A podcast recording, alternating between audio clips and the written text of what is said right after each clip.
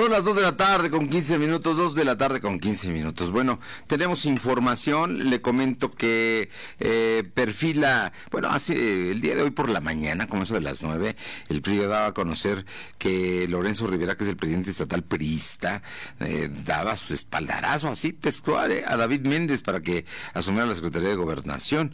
Afirmó que cubre con el perfil, pues es, es lo que dijo y bueno, finalmente se le cumplió al presidente del PRI este, digamos, recomendación o, oposición que hizo Lorenzo Rivera. Por otra parte, el presidente de la Junta de Gobierno y Coordinación Política del Congreso del Estado, Gabriel Biestro Medinilla, anunció que será el legislativo quien dará solución a la destitución del edil del presidente municipal de Tehuacán. Eso como un asunto que sigue pendiente, ya han pasado meses sin que Tehuacán tenga precisamente presidente municipal, pero bueno, ya se espera que en cualquier momento se dé a conocer y el Congreso lo tendrá que definir. Bueno, y en temas que tienen que ver precisamente con el Poder Legislativo, eh, la Auditoría em, Superior del Estado eh, inició una serie de procedimientos desde el año pasado eh, a la Benemérita Universidad Autónoma de Puebla. No terminaba el 2019 y estaba revisando la cuenta pública de 2019. Desde el principio, la institución fijó posición, el Consejo Universitario fijó posición em, unas horas después de que esto ocurrió, manifestando que era ilegal lo que estaba sucediendo, que era inusual, primero, pero que no correspondía a lo que establece la ley. Bueno, pues el, Congreso Universitario lo volvió a ratificar en enero y le agradezco muchísimo al eh, eh, doctor Alfonso Esparza, que esta tarde em, pues distraiga unos minutos de su agenda para poder platicar con él de lo que está pasando en la institución. Y, Alfonso, sé que eres contador, y como todos los contadores de la Benemérita Universidad Autónoma de Puebla, son personas en su gran mayoría con ética, con una actitud decente, honesta. Por eso los, ah, han hecho la mejor facultad de, de, todas las que hay en Puebla, la, la, Facultad de Contaduría de la UAP. Y si algo sé es que ustedes saben auditar y rendir cuentas. Me extraña que de pronto parezca que, que no lo quisieran hacer. Alfonso, ¿cómo estás? Muy buenas tardes y muchísimas gracias. Muy bien, Fernando, muchas gracias. Palabras efectivamente muy orgullosos de nuestra Escuela de Contaduría Pública que logran siempre tener una presencia importante y aportar a lo que podemos contribuir con alumnos en una gran preparación y con una calidad académica como en todas las escuelas de nuestra universidad. Gracias por la llamada, Fernando. Buenas tardes.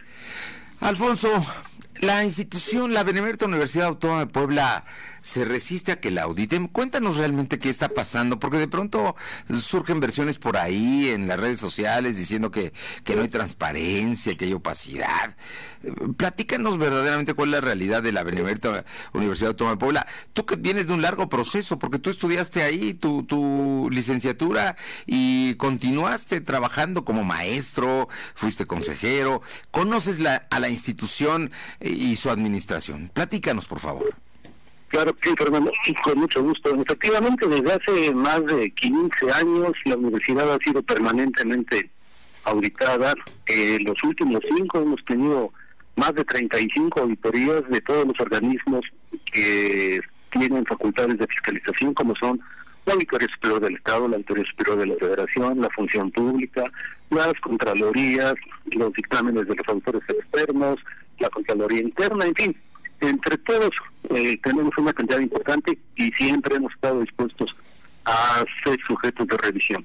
Somos ejemplos para eh, otras universidades en el tema del manejo de los recursos. Tenemos una gran eh, fama en este tema de que los recursos de nuestra universidad se manejan adecuadamente y el caso de esta auditoría no es la excepción. Lo que quiero comentarte es que efectivamente el 5 de diciembre eh, llegan eh, personal del Auditorio Escolar del Estado, tienen un acta de inicio sin que mediara citatorio o sin que mediara eh, notificación, pero se les atiende, nos ponen que para el día siguiente entreguemos toda la documentación del 2019 de enero a noviembre, que llegaron esto el 5 de diciembre, no nos opusimos, al día siguiente se les entregaron, imagínate el volumen de información, casi se llena un cuarto ahí con todo lo que era eh, requerido que era todo, ingresos eh, federales, estatales, municipales propios, y desde ese momento nuestra declaración fue que era inusual, pero nunca nos supusimos. Siempre eh, realizamos eh, los actos conforme a los plazos, conforme a derecho. Cuando se presentan el día siguiente, el día 6, se hace la entrega de los documentos, se pide que se relacionen y se foleen y eh, pues imagínate la cantidad de documentos que son, hasta ese momento eh, se da una prórroga que habían ignorado y quedaron de presentarse el 13. El 13, eh, que fue ayer, eh, no, no hubo presencia por parte de la auditoría y pues bueno, estamos a la espera de saber qué ocurre, pero nunca nos hemos opuesto, se entregó la información, pero ante la petición formal de que se hiciera relación y fue aliada, tenía que darse por cuestión lógica y de sentido común un, un plazo. También, eh, aún cuando se inició en términos totalmente ilegales, ya que, como te digo, no me dio la notificación, eh, no hubo falta, no hubo este, identificación por parte de los eh, visitadores. Eh, quien dirigió la visita fue una persona que no estaba en el, acta de inicio y tampoco se identificó no levantan actas en cada de cada acto que realizan porque dicen que ese es su procedimiento entonces un procedimiento totalmente irregular eh, fuera de cualquier eh, parámetro un procedimiento legal que hicimos notar y que seguimos eh, insistiendo. Han mencionado que decida un tribunal. Pues yo creo que no se necesita ningún tribunal, cualquier persona que sepa leer y escribir puede ver que todas estas fallas están ahí anotadas en las actas en donde ellos mismos solicitaron la presencia de un notario, lo cual nos pareció una medida acertada, se puede constatar que lo que estamos diciendo es totalmente apegado a la verdad. Asimismo, eh, que también hemos hecho notar que hay una usurpación de funciones porque se están revisando eh, recursos federales y tú sabes Fernando que nosotros manejamos un 96% un poquito más de recursos federales eh, ya sea directamente por parte del subsidio federal o la parte del subsidio estatal vía participaciones federales. Entonces eh, realmente eso es lo que hemos hecho notar en las actas. Ahí están las actas ahí están las pruebas. Ante todo esto informamos al Consejo Universitario, el Consejo Universitario eh, toma eh, nota de esta información y los directores en primera instancia son los que eh, deciden hacer un pronunciamiento del que salió hace ocho días, en donde eh, fue una clara violación a la autonomía de nuestra institución. Nosotros eh, tenemos la tranquilidad de que se ha actuado conforme a derecho, que no nos hemos opuesto, pero que se está cometiendo un alto un acto ilegal. Es como que te llegue el Seguro Social y te pida todos los comprobantes y papeles de trabajo que determinen el pago del IVA o del impuesto sobre la renta. Entonces, cada autoridad tiene sus atribuciones y todas deben de realizarse con un sentido de armonía que es como lo ha determinado la Comisión Interamericana de Derechos Humanos, como lo ha determinado la Suprema Corte de Justicia de la Nación. Así es que por ello también eh, declinamos la invitación porque no hay forma de que aceptemos eh, que este tipo de revisiones que claramente involucran el ejercicio de funciones que corresponden a otros ámbitos, en este caso completamente al ámbito federal, y que a partir de las violaciones a los procedimientos y atribuciones, te quiero desviar la atención con esta invitación. Cuando se está hablando de que sea licitatorio, que lo muestren, que muestren las actas y ahí se tiene que determinar y eso no, no es necesidad de llevarlo a un tribunal.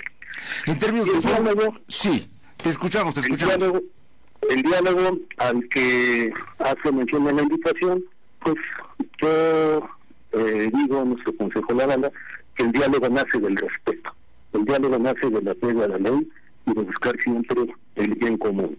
Eh, la definición de diálogo de acuerdo al diccionario, pues la discusión sobre un asunto, sobre un problema, con la intención de llegar a un acuerdo o encontrar una solución.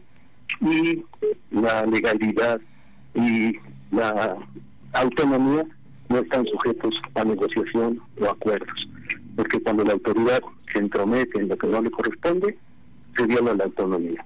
Cuando la auditoría audita recursos que no son de su competencia, viola la legalidad, la armonía y la autonomía. Por eso no asistí y decliné la invitación, pero ofrecimos diálogo, que siempre es bienvenido, ofrecimos poder llevar a cabo un convenio de colaboración en donde nuestros peritos académicos puedan eh, dar cursos sobre temas comunes, donde podamos eh, instruir lo que realmente corresponde, cuál es la jerarquización de las leyes que aplican en diversos aspectos y poder eh, realmente tener esta relación que nosotros siempre hemos estado trabajando, siempre tenemos eh, pruebas fehacientes de nuestro trabajo diario, con los reconocimientos, con las certificaciones, con todo lo que se ve en el día a día y que constata la sociedad poblana, mi querido Fernando.